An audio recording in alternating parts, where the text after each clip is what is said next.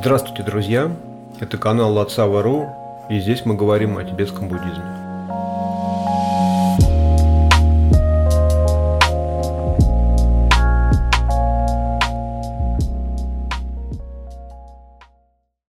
Сегодня хочу немного поговорить о том, что такое, ну или может быть кто такой внутренний учитель или внутренний гуру. Поскольку это понятие часто используется в тренингах и на семинарах и, и всяческих ретритах по медитации New Age, то, опять же, чтобы не попасть э, в затруднительную ситуацию, надо четко понимать, что это такое, потому что, возможно, кому-то покажется, что голоса, которые звучат в голове, да, по поводу и без повода, это и есть тот самый внутренний учитель, который с нами разговаривает. Но это большая ошибка. Так думать – заблуждение. Голоса, которые звучат в нашей голове, которые подсказывают нам, что делать, это как раз именно то, с чем мы э, и боремся, занимаясь медитацией. Потому что сто процентов странных поступков, о которых мы до сих пор там в своей жизни жалеем, мы сделали именно под воздействием внутренних голосов. Или, если это не было прямое какое-то там, да, прямая команда так называемого внутреннего голоса, нас к этому действию подвел этот внутренний голос много-много раз запуская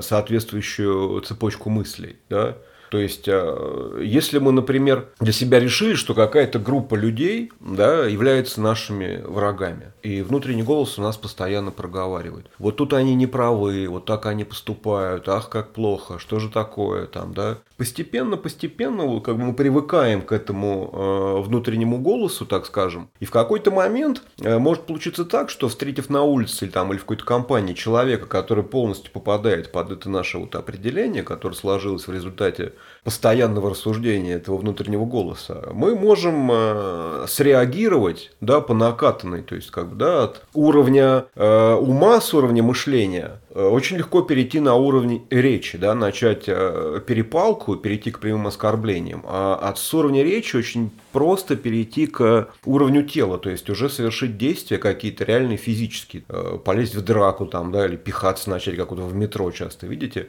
В метро люди начинают пихаться иногда вообще на пустом месте. Это же происходит не так, что вот они типа вот зашли и сразу давай пихаться. Это значит, они ездят в этом метро, постоянно внутренний голос им говорит, как сколько же народу набилось, как же они все достали, куда они все едут, зачем они все едут в это время, почему они мне мешают. Постоянно этот голос, голос нагнетает, нагнетает в какой-то момент, или ты начинаешь там э, огрызаться, а, а, а, а когда уже там понимаешь, что так не работает, начинают пихаться. Вот бывает такое, что люди прям начинают сразу пихаться. Я думаю, все видели в общественном транспорте таких. Это абсолютно точно не внутренний учитель. Вот этот голос, который постоянно всем недоволен, который постоянно что-то говорит, там, да, там, а может быть я прав, а они не правы, да что они вообще все. Вот любой голос, который какую-то подает идею, связанную с возникновением, который, идею, которая приводит к возникновению эмоционального состояния того или иного, раздражения, там, да, ненависти, или привязанности, там, э, скажем, там, тоски или грусти из-за того, что мы не можем что-то получить, чего мы хотим, или некой какой-то глупости, которая нас останавливает, когда надо что-то сделать, э, и мы не делаем, или наоборот, это глупость, там, которая нас заставляет что-то сделать, чего бы мы не стали делать, если бы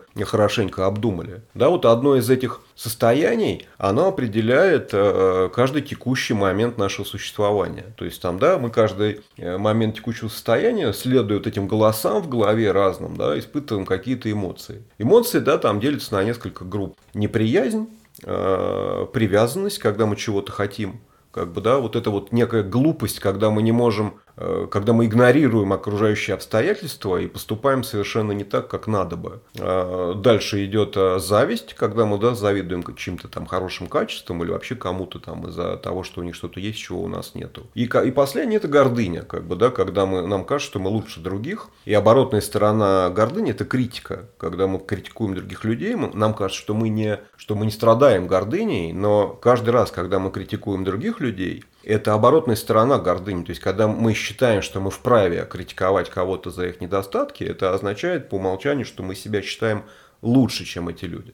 Так вот, голос, который приводит к возникновению этих э, тревожащих эмоций, как они называются там, да, в буддизме, тревожащие эмоции, беспокоящие эмоции, клеши. Этот голос точно не является нашим внутренним учителем, потому что никакой пользы, собственно, от него нет. Именно эти голоса внутренние, эти мысли, усложненное мышление, на тибетском называется намток, это именно то, с чем мы боремся. Да? Это то, чему мы пытаемся противопоставить свою медитацию, свое владение, контроль над собственным умом. Так вот, Внутренний учитель – это понятие высших колесниц. И поэтому, опять же, когда его, о нем начинают рассуждать там, в каких-то совершенно общих учениях, там, да, на семинарах там, э, по духовному развитию, там, каких-то надо четко понимать, что внутренний учитель может возникнуть только лишь в том случае, если человек прошел практически все этапы буддийского пути, там все девять колесниц, и добрался, наконец, до безобъектных практик. Вот тогда, если он все делал правильно, он в какой-то момент, благодаря тому, что он как бы использовал и практиковал все методы предыдущих колесниц, он получает возможность как бы, да, через э, благословение своего учителя в какой-то момент прийти к выводу, что его поток ума, его внутренняя истинная природа Будды ничем не отличается от истинной природы Будды учителя. И когда такое практикующий, он полностью уверен, что его собственный поток ума представляет собой точно такой же поток ума, как у его учителя, когда они сливаются как бы воедино, в этот момент можно говорить о том, что как бы, да, есть внутренний учитель. Потому что нам больше не нужен человек извне, чтобы контролировать наши действия. Наша вот эта внутренняя природа, опираясь на нее, следуя, следуя тому, как, как она нам, да, что она нам показывает, мы можем дальше уже практиковать сами, идти по пути по своему, не опираясь на наставника где-то там вовне, который в нашей жизни присутствует в форме человека, да, который дает нам наставление, посвящение, благословение, все остальное.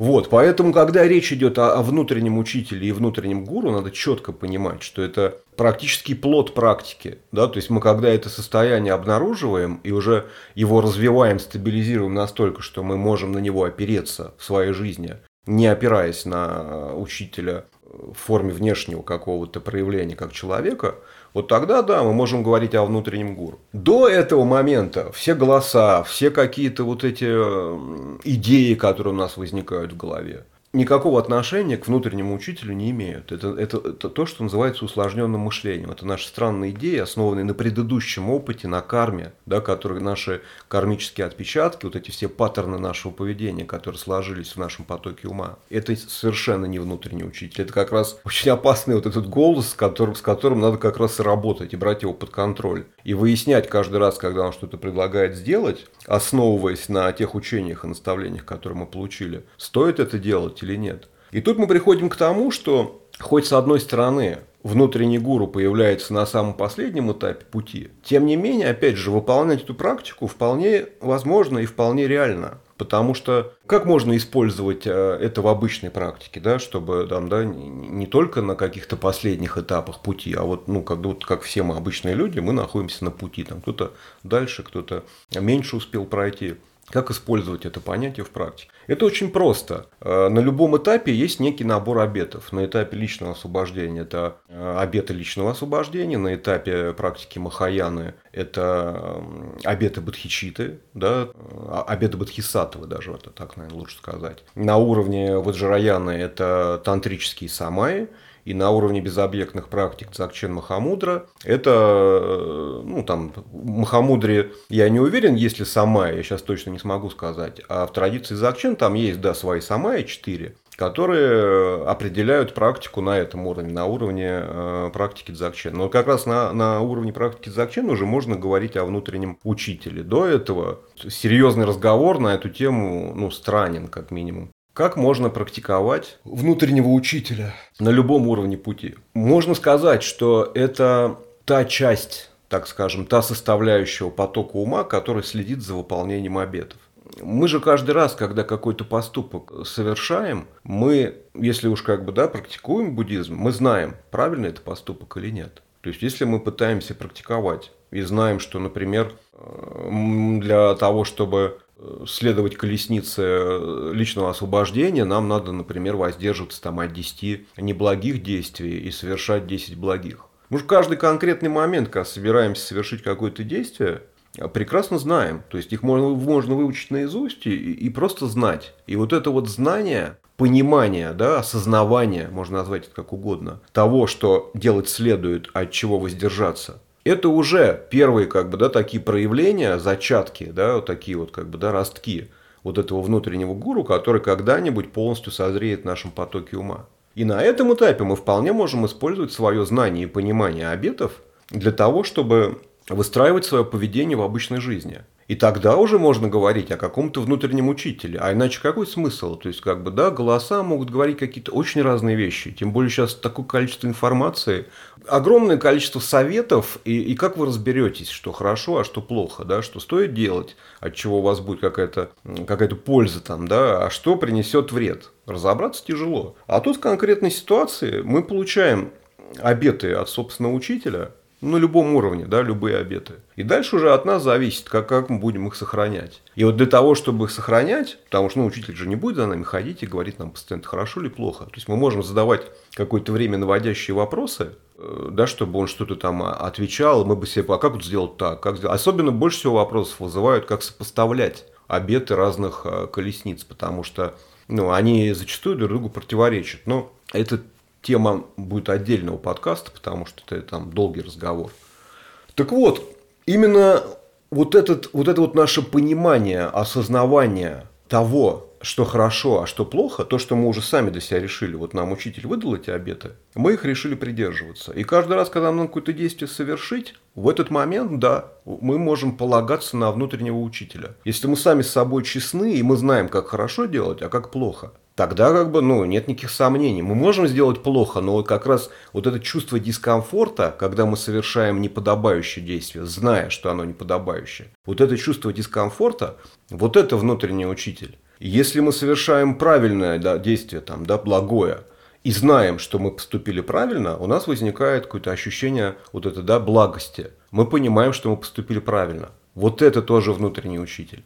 А то, что нам шепчут какие-то советы, голос, это никакой не внутренний учитель. Это, ну, то есть усложненное мышление, нам ток, которое постоянно присутствует. Это функция ума. Он на основе предыдущего опыта постоянно генерирует какие-то идеи. Ну, то есть, да, от них никуда не деться, но и всерьез к ним относиться не стоит. Они, ну, то есть, это, если свое внимание не направлять на эти идеи, они ну, уходят. Одна пришла, ушла, следующая пришла, ушла. Они могут остаться и стать навязчивыми, только если мы свое внимание на них обращаем и делегируем все свое внимание этим идеям. Вот тогда начинаются проблемы потому что мы вдруг начинаем за этой идеей следовать. Она как бы становится нашим учителем, она нас тащит и ведет куда-то. В этот момент мы как раз теряем как бы, да, своего внутреннего учителя. И пройдя за этой идеей, совершив какое-то глупое, нелепое или даже вредное, или там приносящее вред кому-то э, действие, Потом, как бы, да, в какой-то момент мы вдруг вспомнив, что это, ну, нарушает наши обеты, вот в этот момент, когда нам неприятно, мы понимаем, что мы накосячили, это опять внутренний учитель. Вот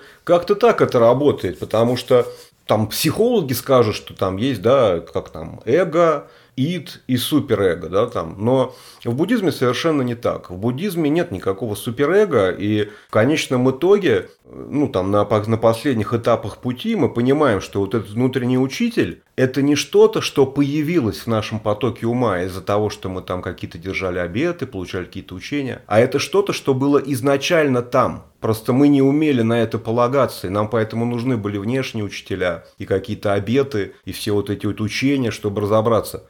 Я не могу сказать из собственного опыта, потому что я сам на пути нахожусь, как бы, да, но э, я слышал много раз там и читал много раз в текстах э, реализованных мастеров, что в какой-то момент ты понимаешь, что этот внутренний учитель, гуру, да, твой, который у тебя в потоке ума, твоя истинная природа, вот этот Будда, он был с тобой всегда. То есть его, он не приходит откуда-то извне, он не воспитывается, не нарабатывается тренировкой и практикой. Он всегда был, всегда есть и всегда будет. И наша, по большому счету, задача просто убрать все лишнее, как бы, да, мы как бы из глыбы гранита высекаем, как бы, да, убирая все лишнее, остается как бы вот этот Будда. Не надо путать, поэтому, пожалуйста, да, голоса в голове – это не внутренний учитель. Вот, поэтому дождитесь, э, когда весь лишний гранит уйдет и останется вот этот высеченный, аккуратный, идеальный, со всеми благими качествами э, и способностями Будда. Все, до свидания, друзья, до следующей встречи.